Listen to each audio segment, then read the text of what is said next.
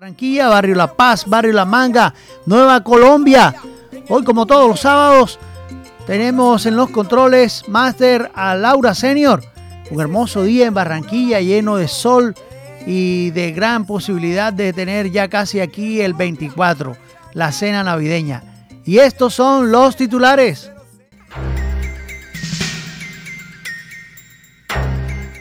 Plan Navidad, primer reto para 500 nuevos policías en Barranquilla.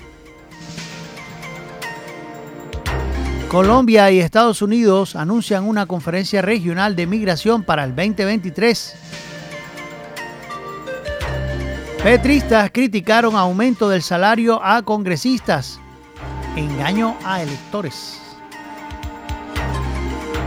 Nosotros no estamos dando permiso para traquetear expresó Petro sobre paz total. Natalia de Castro recibirá este sábado, hoy sábado, el decreto de Reina del Carnaval 2023. Unión Europea apoya a artesanos colombianos que trabajan con materiales sostenibles. Cada mes del 2022 han asesinado un promedio de 17 líderes sociales en Colombia. HEC proyecta sanción para 12 militares del batallón La Popa por falsos positivos. Argentina sigue viva y será rival de Croacia en semifinales.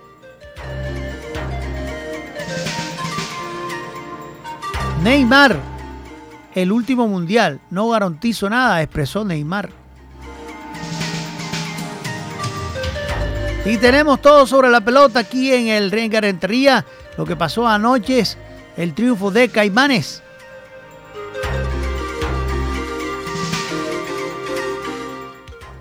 Plan Navidad 2022. Y ahora, ahora, primer reto para 500 nuevos policías en Barranquilla.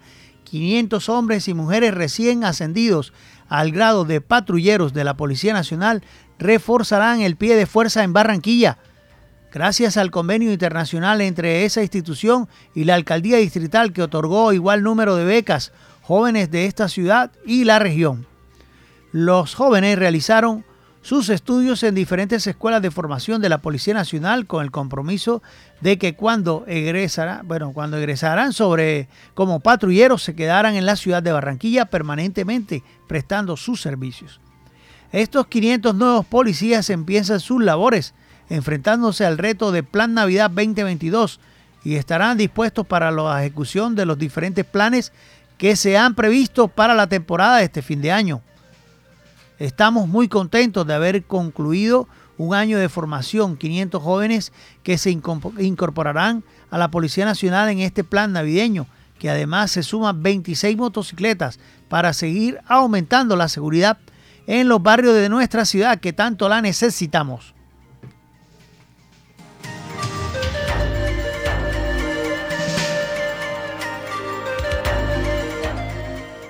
Colombia y Estados Unidos anuncian una conferencia regional de migración para el 2023.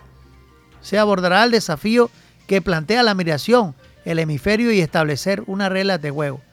El gobierno colombiano, conjuntamente con el estadounidense, anunció que para el primer trimestre del próximo año se convocará una conferencia latinoamericana para, para abordar el desafío que plantea la migración en el hemisferio y establecer unas reglas de juego.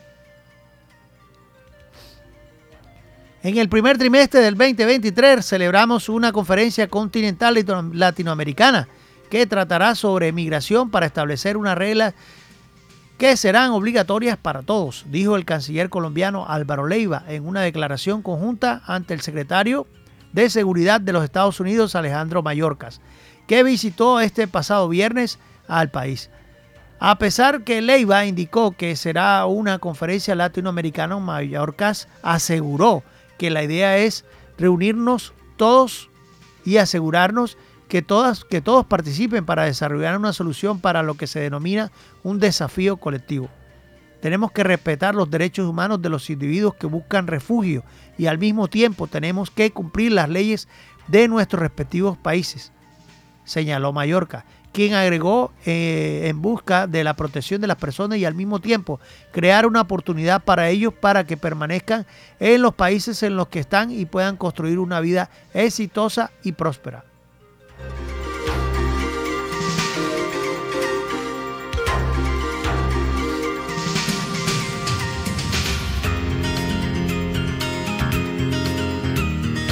Petristas criticaron, petristas criticaron el aumento de salario a congresistas, engaño a, electores, expresaron algunos, luego que el gobierno nacional autorizara solamente un 7.26 al salario de los congresistas. Varios colombianos que apoyan al presidente Gustavo Petro rechazaron la decisión.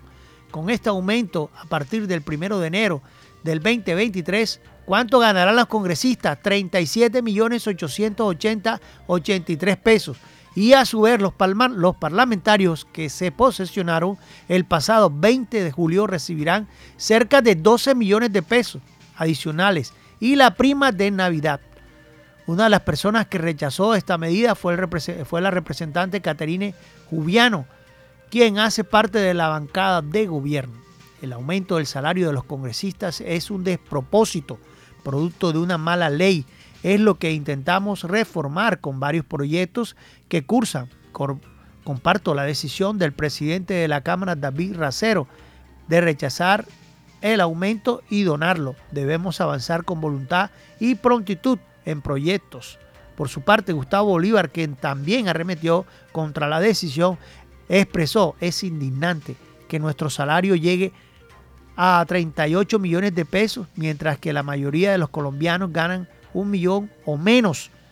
He presentado cuatro proyectos, explica Gustavo Bolívar, de ley para rebajar el salario de los congresistas y no ha sido posible. Queda un proyecto vivo. Solo la, presión ciudadana puede hacerlo ley, explicó Bolívar. Casi 38 millones a los que se van a ganar ahora nuestros honorables congresistas con carácter retroactivo y pensar de muchos de ellos y pensar que muchos de ellos se hicieron elegir con la promesa de bajarse el salario mínimo, el salario de ellos. Qué tristeza.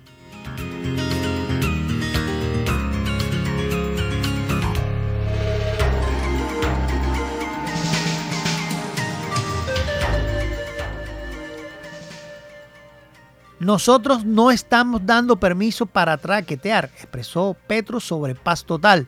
El presidente Gustavo Petro advirtió este pasado martes que cuando el gobierno del cambio llama al diálogo, a la reconciliación y a construir una paz total, nosotros no estamos dando permiso para traquetear, estamos dando un permiso para acabar definitivamente la violencia en Colombia. En la ceremonia de ascenso oficiales del Ejército Nacional, en la José María Córdoba, el jefe de Estado, expresó que nosotros cuando estamos hablando de diálogo no estamos dando permiso para lo ilegal, Estamos dando permisos para hablar, pero tienen que haber una voluntad. En su intervención ante 280 hombres y mujeres que ascendieron al grado de subtenientes del ejército, el mandatario añadió que no puede en la mente de las personas que no hay, no que hoy ejercen violencia, haber un espacio creyendo que una opción de diálogo es una opción para aprovechar en el sentido de, de aumentar las condiciones de construcción de una economía ilegal. En el campo de paradas de la José María Córdoba en Bogotá, Petro enfatizó, no vamos a dar permiso para desarrollar economías ilegales que finalmente traerán más muerte, más sangre, o se aprovechará el diálogo para salir de las armas, de la violencia o no hay nada, expresó el mandatario. Estamos dando un permiso para acabar definitivamente la violencia y pasar a territorios que en el caso de Buenaventura se puedan construir una visión común de prosperidad.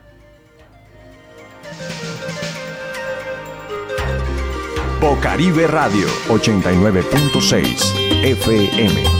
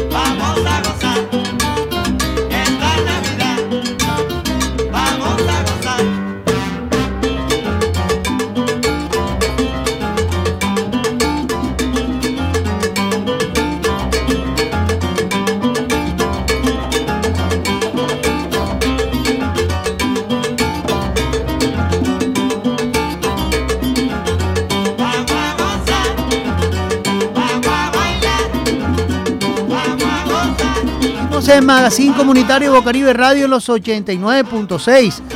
Hoy estamos, hoy estamos dándole cabida a la comunidad porque es la comunidad, es la comunidad la que quiere pues tener jueces de paz. Es importante que los jueces de paz sepan que hay, hay problemas, hay problemas que, que se nos vienen y los tenemos y tenemos que sortearlos, ¿verdad? Hay tres problemas eh, que nos aquejan, que es lo que le dije yo a los concejales de, Barranquilla. Les lancé un mensaje por redes sociales y les dije, estos son los tres problemas que nos aquejan. ¿Cuáles son? La violencia, eh, perdón, la inseguridad, eh, los diarios. es un problema social que hay que darle, pero no le echemos la culpa a esos muchachos porque esos muchachos no tienen, no tienen oportunidades y les toca salir adelante como sea, un dinero que les presten y ellos se ponen a trabajar. Es un problema social. El otro problema que hay es la inseguridad. Bueno, llegan hoy 500 policías a Barranquilla, pero sin más preámbulos tenemos a otra juez de paz que cubre exactamente lo que es el corregimiento de la urbanización La Playa y algo de lo que es Río Mar. Hoy tenemos a la señora Odette Caset. Ella es comunicadora social y además de eso es abogada. Buenos días, señora Ode, para Magazine Comunitario Bocaribe Radio en los 89.6. Buenos días, Guillo. Buenos días, querida audiencia. Sí, pues como bien dijo, soy aspirante a juez de paz por la localidad Río Mar, sector 2, que corresponde a varios barrios, entre esos el corregimiento de la playa, que es donde yo vivo.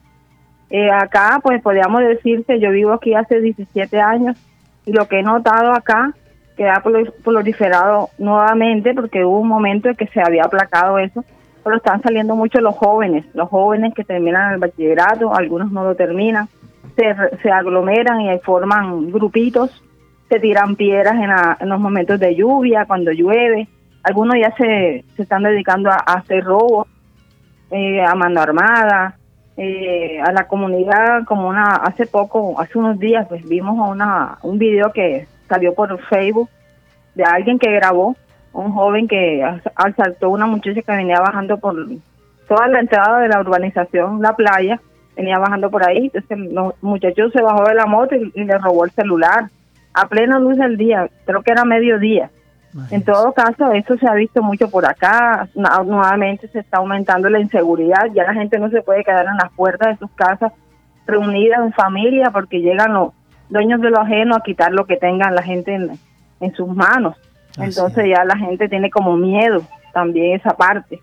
Faltaría también eh, algunos sectores como son el sector que se conoce como la cangrejera hacia allá, eh, la pavimentación, ese estado deplorable de las calles, el, el alto servicio de la luz, a pesar que aquí es una luz comunitaria, la gente siente que ha aumentado demasiado el cobro del mismo entonces la gente está, si a veces el dinero no alcanza para la canasta familiar ahora que se espera para lo, el pago de la luz. Así es. El agua, bueno, el agua acá, gracias a Dios, pues para mí, yo la veo que acá llega más o menos normal, o sea, normal, porque de pronto tenemos la afluencia de, la entrada del acueducto de Puerto Colombia, porque aquí entra parte del agua de Puerto Colombia y la otra de Barranquilla. Entonces, hasta ahora pero por ahí unos casos más o menos aislados de, dengue también, no se ha fumigado como años atrás cuando era una niña, no sé si te acuerdas, que llegaba a sanidad y llegaban a las casas y fumigaba cada casa de cada quien, miraban que no tuvieran aguas residuales o aguas estancadas. Y eso era un proceso bonito. Hoy en día eso no se ve, la verdad. No, no se ve. Eso es cierto. No se ve, pero Odette como candidata del sector Río Mar para juez de paz ¿qué le dice a los concejales? ¿Cuál es el jalón de oreja para los concejales de Barranquilla? Porque ellos son los, digamos, que tienen que estar pendientes con esta problemática social que hay en el suroriente, suroccidente de Barranquilla. En este caso, en la parte nororiental, noroccidental, que es Río Mar, ¿cierto? Y decirle a ellos que se preocupen más por la comunidad, que vengan a hacer el trabajo social. Allá fueron con camionetas también a repartir a repartir arroz, ahora que hubo el problema de la, de la lluvia y de, de los vientos. eh, señora? Bueno, yo le digo, yo yo vivo acá en el corregimiento. es que la playa tiene varios sectores, que es Adelita de Char, Urba Playa, eh, Villa Norte, Villa Mar y La Cangrejera, o que le llaman ahora Villa del Mar. Eh, hay otros otras partes que otros barrios más cerca a, la Mallorquín que también hacen parte del corregimiento. Pero le cuento, si ellos vinieron por aquí, pues yo no los vi. ¿Será que llegaron directamente a algún sitio específico a entregar o algo? Pero no se escuchó. Yo por lo menos no me enteré de eso. El, llamado que se le hace a ellos es que sí, que se busque la manera, un mecanismo ah, direccionado con la alcaldía, pues, de mirar hacia acá. O sea, antes uno veía la patrulla de la policía, la moto, pasaba constantemente por ciertas partes. Ahora está pavimentada casi el 90% de la playa, casi el 90%, porque todavía faltan cuatro o cinco calles que han quedado inconclusas. Eso está en incidente de desacato. Gracias a una popular que yo presenté en el 2015 y hasta ahora hemos avanzado bastante, pero todavía faltan cinco calles y eso hay que terminarlo. A pesar que ya se puede, hay, hay acceso por parte de, lo, de, lo, de la parte de seguridad de la policía, casi no hay patrullaje. Tú pasas por el calle y están los policías ahí conversando. Mm, o sea, no, no, no, no hay un, como un sentido de pertenencia. Bueno, ahora, ahora, que llegan, ahora que llegan los 500 policías, no hay excusa de la Policía Nacional para que haga más patrullaje. Vienen 26 motos más de refuerzo. Eso es lo que me dicen aquí los compañeros de Zona Cero. Es importante, es importante saber cómo está el alumbrado, cómo está la luz en el cuanto a alumbrado público. Está muy oscuro esos pedazos entre, entre la vía al mar, el pedacito que está por la playa que conecta con, con Puerto ¿Cómo está ese pedazo? Bueno, eh, sí, eso sí, el alumbrado público. Aquí en la playa, bueno, normalmente, aquí casi todos los sectores tienen sus buenos alumbrados. Pero lo que estaba fallando bastante el, nuevo, la nueva constitución, la carretera nueva que hicieron, que conecta con la 51B. Así es. Un, una, un brazo que hicieron muy bonito, eso de día se ve hermoso, de noche es una oscuridad total. Ahí se puede prestar para, para arroz, para que los delincuentes se escondan o alguna persona pase de improviso la cojan y la lleven allá, le hagan, le hagan alguna acto de violencia. Eso hace falta ir alumbrado. Y lo que es de la vía puerta hacia allá, hay una parte que eso siempre estaba así como oscuro. Siempre que vengo de viaje de Cartagena, todo ese trayecto sin lámparas, pero ya se le corresponde como que al distrito de Puerto. Vemos últimamente en el comportamiento, así es, así es, hay, hay sectores que no están claros dentro del alumbrado en, en, la playa, el corrimiento de la playa. La, lo que hemos pensado y lo que hemos visto últimamente son una serie de feminicidios que, bueno, pasó acá en el suroccidente, en el barrio La Paz. Eh, ¿Cómo está ese tema en cuanto, porque yo le hice un jalón de oreja a los concejales en las redes sociales, donde les digo que para el próximo año, pues tengan la decencia de, mirar los casos de feminicidio y violencia intrafamiliar que se han, se han aumentado y coloquen psicólogos, psiquiatras, personas, personas que puedan llegar con una charla y a tratar de solventar un poco la relación de pronto agresiva que se lleva en el hogar en esos sectores. ¿Cómo está ese tema allá en el, allá en, el sector de, de La Paz? de perdón, de, de Río Mar, señora Odette? Bueno, acá en la playa, bueno, hasta el momento las cosas han mejorado bastante, bastante, pues no se han escuchado casos así graves de que homicidio, que ahora en el 8 de diciembre que pasó la fiesta, de pronto una que otra pelea por ahí, de esas de que nunca faltan en las fiestas, de, esas amanecidas, Pero violencia que supimos que mataron a una señora o que el esposo le pegó, hasta ahora gracias a Dios no. Ah, eso ha mejorado, ha mejorado bastante por acá. Ok, gracias. ¿Qué le dice usted a los qué le dice usted a los concejales que cuál es el, el, digamos eh, la intención usted sobre esa comunidad que va a ser juez de paz, porque yo sé que usted va a quedar. Usted es la persona más idónea, es abogada, es comunicadora social, periodista y además tiene experiencia en estos temas de convivencia.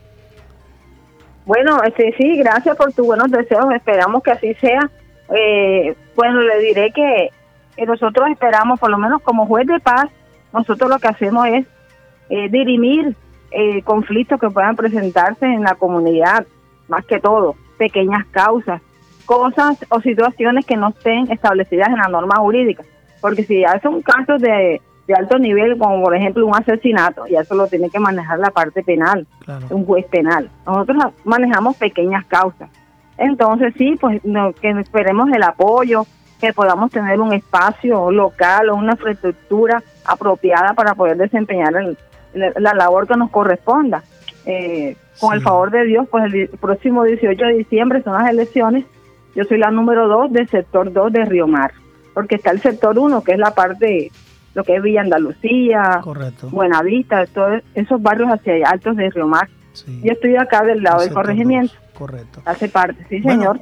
Eso es lo que realmente. Una pregunta solamente que se me queda ahí, porque escuché que no tiene sedes. Por ejemplo, aquí pasó un, aquí pasó un caso de que mientras se estaba atendiendo a la pareja que tenía problemas intrafamiliar, pues el tipo la agrede.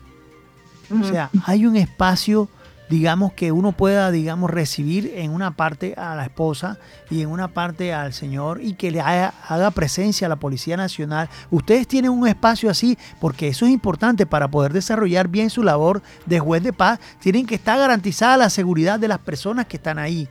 Y en ese momento, pues también tratar de evitar cualquier conflicto que fue lo que se, lo que pasó acá en el barrio La Paz, en la Casa de Justicia. Porque no hay no hay infraestructura, esa es la verdad. No hay infraestructura en, la en Barranquilla para ustedes. No están garantizadas las comodidades para que un juez de paz pueda desarrollar su trabajo. ¿O es mentira?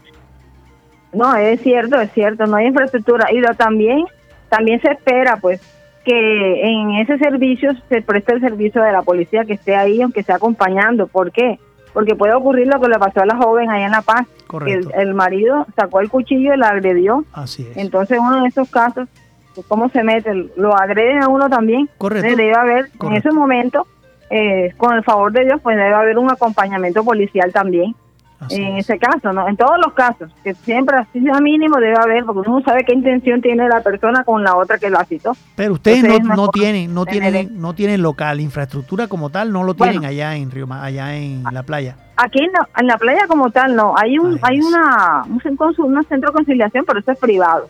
Eso es de un abogado que le hizo una concesión con la entidad que lo le prestó el espacio y eso, pero no es que sea del distrito y el distrito nos colocó, no en este caso ya sería el distrito que eh, ubique o tenga los espacios disponibles para ejercer la labor. Así es, así es. Necesitamos la infraestructura, es el jalón de oreja, de oreja que le damos al distrito, al alcalde de Barranquilla y a los concejales que nos colaboren en este sentido, porque no es solamente venir a buscar los votos y a traer los arroces y los víveres acá al suroriente o al suroccidente, no, hay que hacer la labor social. Y una de estas es la labor social de que mejoren las infraestructuras en Barranquilla para los jueces de paz. Gracias, señora Odep, por estar aquí y pues decirle que estamos con usted, que es una buena opción para la parte 2 eh, o el sector 2 de lo que es Río Mar. La localidad de Río Mar. las votaciones son mañana, ¿cierto? Son mañana. No, el 18, el, 18 de diciembre. El 18 de diciembre, qué bien, qué bien. Sí, el 18 de diciembre, el otro domingo. Sí, esperamos su apoyo de la comunidad que me está escuchando de la calle de la playa o de los barrios que hacen parte del sector 2, que me apoyen con su voto. Así es, Muchas gracias. gracias. Soy la número 2 del sector 2. Dos, la número 2 del sector 2. Del 2. Ok. muchas gracias. Gracias, muy amable. Buen día, cómo no. Bendiciones. Bueno, hasta luego.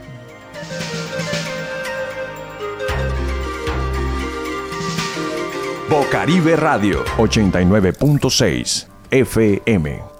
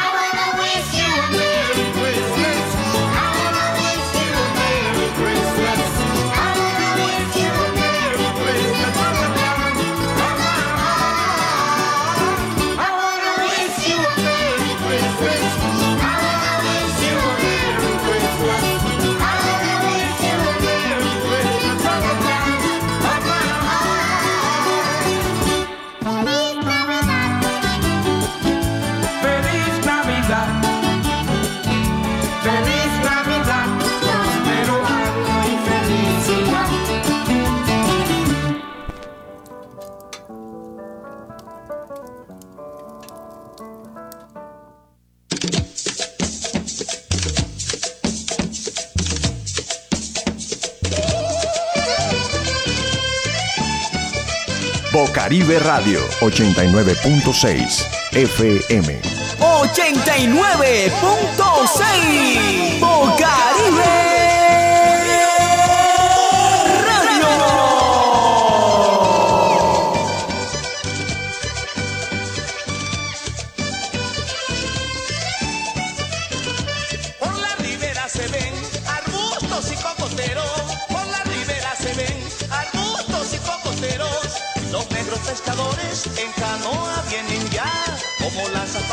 Hundiendo sobre el lobo su cañal.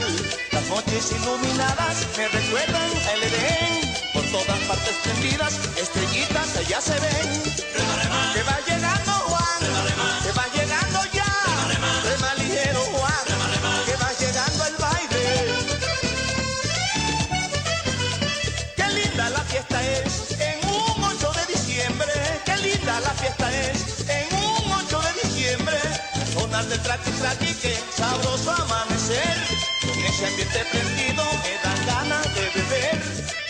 Que se avecina anuncia la Navidad. Un año nuevo espera, que dan ganas de tomar. Seguimos en Magazine Comunitario Bocaribe Radio en los 89.6. También nos pueden escuchar por www.bocaribe.net. O si está fuera del país, también puede ir al buscador y colocar Radio Garden, opción Barranquilla.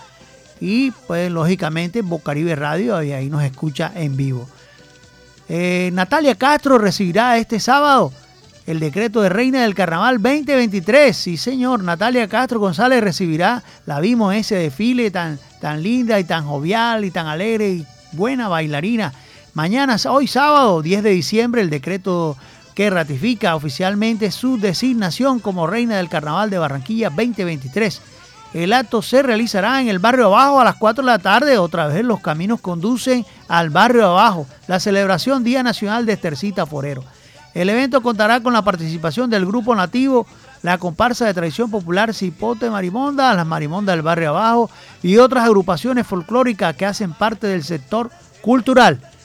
Las agrupaciones acompañarán a la soberana finalizando el evento en el recorrido por toda la carrera 54 hasta finalizar la calle 46 con 53B.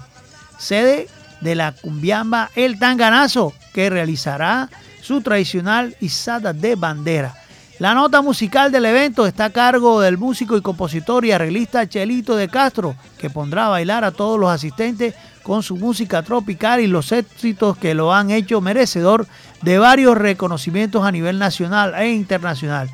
La Junta de Acción Comunal del Barrio Abajo, en alianza con la organización Corcompa, tienen programado para hoy, en el, para hoy en el marco de la celebración del Día Nacional de Estercita Forero, desde las 10 de la mañana, ya eso comienza ahorita, en un encuentro lúdico para niños en las instalaciones del Sena Industrial, creativas para sobre la historia de Estercita Forero, sus canciones y además les contarán la historia de la cumbia que para el legado siga presente en los pequeños.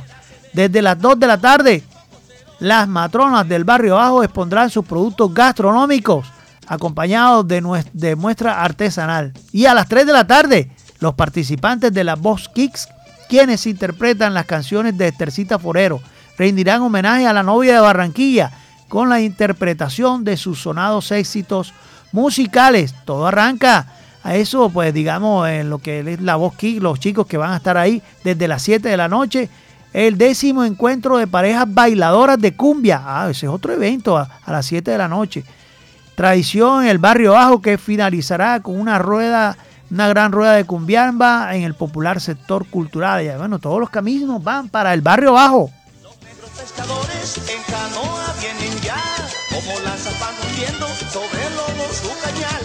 Las noches iluminadas me recuerdan el Edén. Hay una noticia que nos llega que es muy importante para los artesanos colombianos. La Unión Europea apoya a los artesanos colombianos que trabajan con materiales sostenibles para el planeta. El proyecto Co- Comercio con Identidad Local, financiado por la Unión Europea, hace reconocimiento a los artesanos del país con su marca Terranía Artesanías, dando vida a creaciones elaboradas con esmero y dedicación por medio de materias primas naturales responsables con el planeta.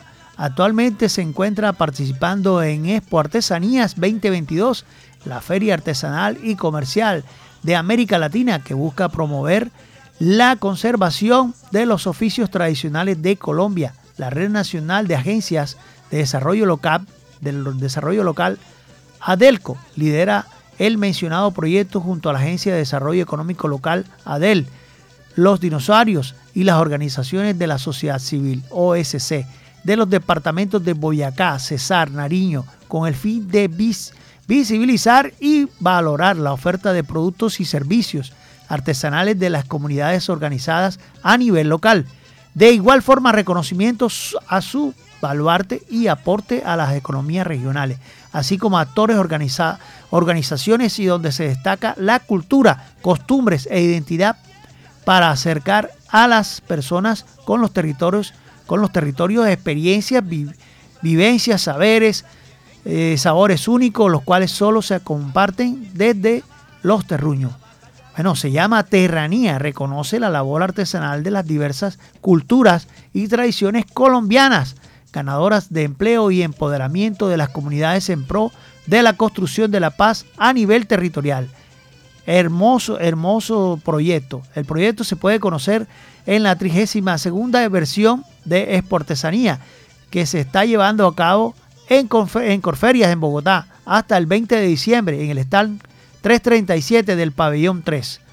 Eso es lo que se respeta a estas artesanías que siempre están la Unión Europea ayudando y sostiene este, este gran emprendimiento para los artesanos.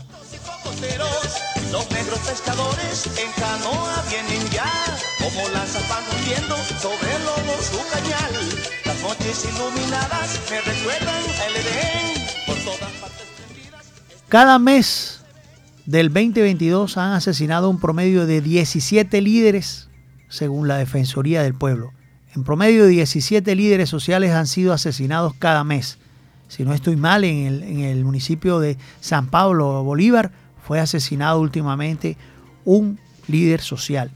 En lo que va del 2022, según informó la Defensoría del Pueblo, que registró 136 de estos homicidios en los primeros ocho meses del año.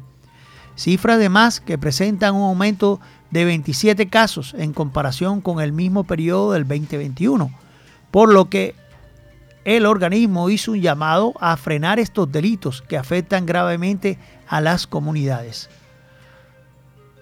A las comunidades que estas cifras fueron presentadas este pasado viernes desde Caloto, Cauca, por el defensor del pueblo Carlos Camargo, quien dio a conocer el Mapa Nacional de Vulneraciones de los Derechos Humanos que elaboró entidad, entidad en el marco de la conmemoración del Día Nacional de los Derechos Humanos. En el Día Nacional de los Derechos Humanos quiero reiterar mi rechazo a los homicidios contra líderes y lideresas sociales y contra personas defensores de los derechos humanos, porque estos crímenes afectan de manera grave a la comunidad que representa y porque buscan silenciar las voces de quienes le dan vida diariamente a la democracia en los territorios. En el mapa nacional de vulneración a los derechos humanos, Cauca es uno de los departamentos en lo que se de lo que se me cometió el número de homicidios contra líderes sociales y defensores de derechos humanos, con 19 asesinatos entre enero y agosto. En este listado también aparecen en los primeros lugares Nariño, con 21 casos, Antioquia, que registró 15 casos, el listado continúa con Putumayo, 12 casos, Arauca, 9 casos, Bolívar, 8 casos, 9 casos, Tolima, 8, Caquetá, 6, Norte de Santander, 5, 4 Cesar, 3 Chocó, Meta, 3, Sucre, San Andrés, La Guajira, Risaralda con 2 casos en cada uno, Boyacá, Caldas, Cundinamarca, Casanare, Guaviare, Córdoba, Magdalena y Bogotá con un caso cada uno.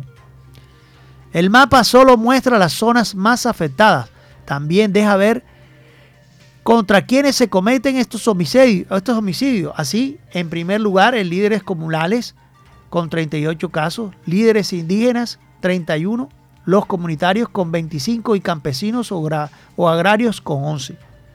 Estamos ante una oportunidad histórica para establecer una ruta de diálogo que nos permita alcanzar la paz que tanto anhelamos, pero para ello necesitamos una voluntad clara de paz, todos los actores armados, incluso los que están matando líderes sociales. Les abrimos aquí los micrófonos si hay alguien que nos quiera mandar un mensaje al 301-464-9297 para poder hacer ese puente con el gobierno nacional, con esa violencia que se sigue presentando en toda Colombia.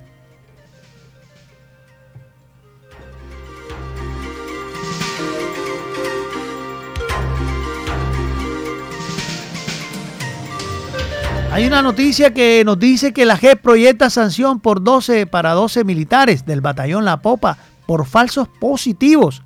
La Jurisdicción Especial para la Paz JEP de Colombia estimó que este pasado viernes 12 militares colombianos, entre ellos un teniente coronel, un mayor, que, que admitieron haber cometido delitos de lesa humanidad y crímenes de guerra, podrán recibir las sanciones propias del Tribunal de Paz, con penas hasta de 8 años. Los militares retirados del batallón La Popa reconocieron su responsabilidad en 135 asesinatos, desapariciones forzadas de jóvenes inocentes que luego presentaron como bajas en combate, lo que en Colombia se conoce como falsos positivos entre enero del 2022 a julio del 2005, del 2005 al 2022, explicó la JEP. Así después que los militares rindan sus versiones, diesen información de cómo cometieron y que la JEP los declare culpables en ellos que la JEP ha calificado como un patrón de acción macrocriminal que acometió el ejército durante el conflicto, que cometió el ejército durante el conflicto, ahora es momento de que el Tribunal de Paz emita las sanciones propias que recibirán los implicados. Estas sanciones que recibirán los 12 ex militares tendrán dos componentes, uno, reparador y restaurador, y el otro, restricción efectiva de libertades y derechos, que podrían ser de hasta ocho años con verificación y monitoreo de la ONU.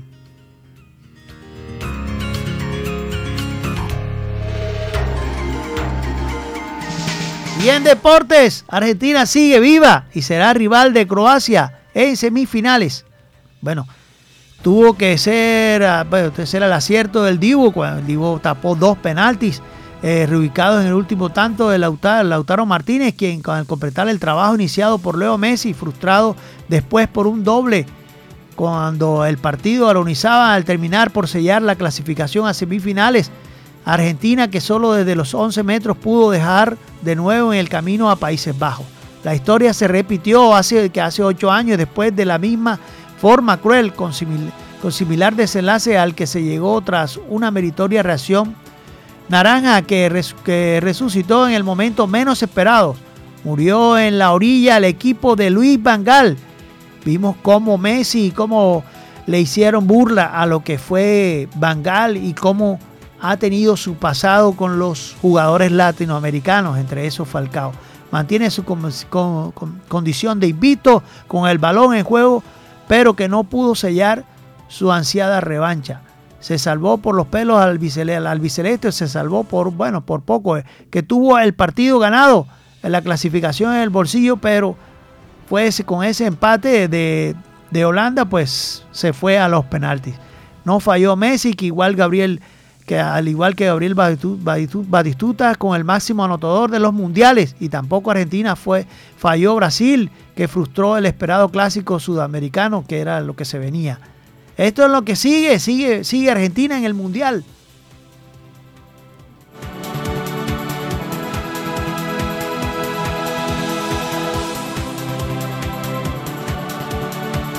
Neymar, Neymar, la noticia de Neymar, cómo lloraba Neymar y su equipo en el último mundial. Le preguntaban que si era el último mundial para él. Y dijo, tras la eliminación, de Brasil a manos de Croacia, eh, en los cuartos de final, Neymar no garantizó, no garantizó que vaya a disputar el próximo Mundial 2026, pero a la vez no se cerró las puertas. La cabeza todavía está caliente, no pienso con claridad decir que es el final Sería apresurado, dijo Neymar. No cierro las puertas, pero tampoco garantizo nada. Dijo en zona mixta tras el encuentro de Neymar que lloró desconsolado sobre el terreno de juego tras consumarse la eliminación de Brasil y también tras atender a los periodistas. Sinceramente no sé mucho en lo que pensar ahora, dice Neymar. en lo que razonar. No quiero decir nada en este momento, quiero aprovechar este tiempo para pensar en la selección, lo que es bueno para mí, lo que es bueno para la selección. No cierro las puertas. Eso fue lo que explicó Neymar con esa pesadilla que le tocó vivir.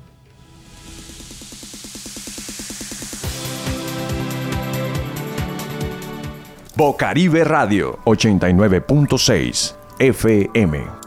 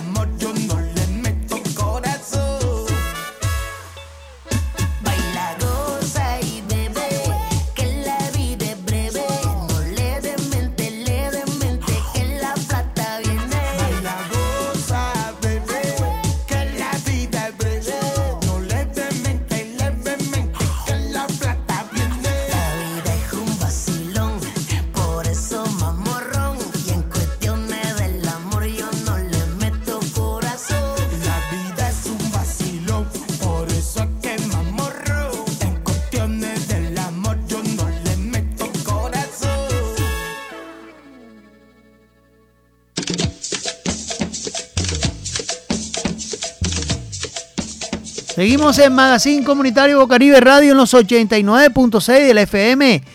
Hoy sábado 10 de diciembre, donde son las 10.20 de la mañana. Un saludo especial a las personas que nos escriben en este momento en el suroccidente de Barranquilla, eh, del barrio La Paz, del barrio Sevillar. Me dicen que, que ya han visto a los muchachos de, de aire con los binóculos, pero todavía algunas, algunas casas que no pueden entrar ni siquiera tocan para tomar la lectura y algunos van sin binóculo. También es importante decirle que me están escribiendo aquí de que también, pues me dice una señora aquí del barrio Sevillar que se le ha incrementado un 50% también el servicio del gas, que llegaba en 30 mil pesos o 25 mil pesos y le está llegando en 65 mil pesos. Qué tristeza. También Gases del Caribe se le está pegando. Se le está pegando el aumento del 50% en los servicios. Lo mismo, aquí una señora también me escribe de aquí del barrio La Ceiba y me dice que también se le ha incrementado un 50% el servicio del agua, del agua de la AAA y decirles que tampoco abusen con la comunidad. No hay para medio comer y tampoco hay para pagar unos servicios tan costosos, me dice la señora aquí.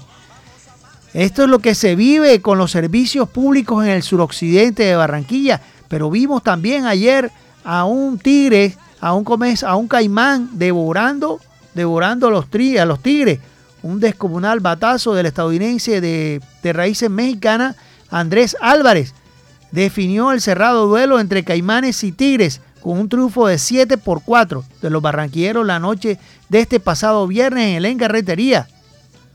El juego ganado fue por el relevo del debutante dominicano Erasmo Pinales. La derrota la cargó Sugar Marimón y el juego salvado fue por el venezolano Luis Guzmán. El juego se abrió en la tercera estrada cuando Víctor Nova le conectó un contundente batazo de cuadrangular al abridor Pedro Torres por el bosque derecho sin hombres en circulación para el 1 a 0. Luego Caimanes fue a la carga por el empate en la baja de la cuarta entrada, logrando el empate 1 a 1 cuando una roleta del segundo de Leandro Emiliani le permitió anotar desde la tercera a Dilson Herrera. Los barranquilleros se fueron de largo en la misma entrada con Carlos Martínez corriendo en la antesala. 2 por 1 llegó un con un sencillo de Andrés Álvarez por encima de la segunda para fletar la ventaja. La roleta de Jesús Marriaga en el 2 por 2 en la parte alta del quinto cuando no se pudo completar un doble play en primera con un mal tiro. Dilson Herrera Excelente Dilson, lo devolvió la ventaja a los, a los usuarios en la baja de la quinta entrada de impulsar 3 por 2 en los bombachos de Fabián Pertus, donde la tercera, gracias a una roleta del campo corto, con un hombre corriendo en la tercera, Roberto Caro metió una roleta al campo corto, que fue efectiva para em, emparejar el partido 3 por 3. En la alta del sexto, en la baja de la octava, la situación de base llena y dos outs con el norteamericano Andrés Álvarez llegó para definir el partido. Un enorme batazo sobre el primer picheo del lanzador Sugar Ray Marimón se fue de estacazo de cuatro esquinas por encima de la pared del bosque izquierdo para enloquecer a los aficionados para montar 3, 7 por 3. Los de casa Tigres vendieron una derrota, alcanzaron a descontar una de la novena pero un doble play fabricado por el lanzador Luis Guzmán para adjudicarse el triunfo final. 7 por 4. Excelente. Caimanes volverá a la carga este sábado, hoy sábado, cuando visite a los Tigres de Cartagena en el estadio 11 de noviembre. Eso es lo que se, vivió anoche en el Edgar Rentería en la pelota caliente.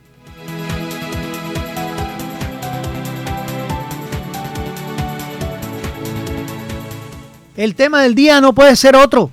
No puede ser otro. No puede ser otro que decirle y seguirle llamando la atención a esos concejales que no sé qué pasa porque la verdad es que no, no se preocupan por la ciudad, no buscan la posibilidad de fortalecer las casas de justicia o por lo menos tener una infraestructura. Vimos como una señora que se está lanzando, que es la señora Odek Kasek, comunicadora social y además abogada, que ojalá la aproveche el sector del barrio La Playa, porque es la persona adecuada para ser juez de paz. Ella nos dice que no hay una, una locación para ellos. No hay unos especialistas que puedan tratar temas de feminicidio o violencia intrafamiliar. Deben colocar un juez, un, un, un juez promiscuo o una persona que de la fiscalía y del bienestar familiar, psicólogo, psiquiatra, para tratar esos temas. Y además de eso, una infraestructura que les dé seguridad, que esté la Policía Nacional y garantice por lo menos el libre funcionamiento de una persona que va a colocar prácticamente una denuncia o tiene un problema intrafamiliar fuerte. Pero no podemos dejar pasar. Solamente tuvimos, tuvimos en la tocada de la puerta, porque aquí lo vivimos en el barrio La Paz y no podemos, no podemos dejar en Barranquilla que esto siga pasando. Que hay, no hay locación, no hay personas especializadas para tratar estos temas. Qué tristeza. Uno va a otros países y se da cuenta cómo, cómo, cómo miran estos problemas de una forma seria. Seria. Porque esto es falta de seriedad, falta de humanismo, una, unas locaciones donde donde no, no existen y personas, digamos, que, que sepan manejar el tema. Es el jalón de oreja que les doy en el tema del día a los concejales y al alcalde de Barranquilla, que hay localidades donde no se está colocando personas adecuadas y sitios adecuados para tratar estos temas. Es importante, es importante llevar a cabo toda una serie de conferencias, de charlas. Yo los invité a los concejales, invito al alcalde para que programe charlas. Mi iniciativa fue el año pasado y yo coloqué charlas. Le pedí, fui allá donde el señor Collante y con gusto él me abrió las puertas y me dijo, Guido, ¿qué necesitas? Y me colocó aquí psicólogas para dar charlas a las mujeres que tienen problemas de violencia intrafamiliar. Es un problema que se nos está creciendo el homicidio en los jóvenes también se está creciendo. Ese es el jalón de oreja que le damos al alcalde y a los concejales de Barranquilla, que se preocupen por la comunidad. Es importante porque no podemos seguir presenciando estos casos, estos casos que nos dan tristeza, nos dan tristeza. Y si me van a amenazar, que me vuelvan a amenazar, pero este año que viene voy a tratar con el bienestar familiar de conseguir otra vez esas charlas Voy a tratar de conseguirla. Son charlas gratis. La comunidad puede venir aquí y les pido a los concejales que programen esas charlas. Al alcalde de Barranquilla que programe esas charlas aquí. Están las puertas abiertas de Bibliopaz, la biblioteca del, barrio La Paz, aquí donde está el padre Cirilo. Los invitamos para que nos ayuden con la comunidad. Este fue el Magazine Comunitario de Bocaribe Radio en los 89.6 del FM.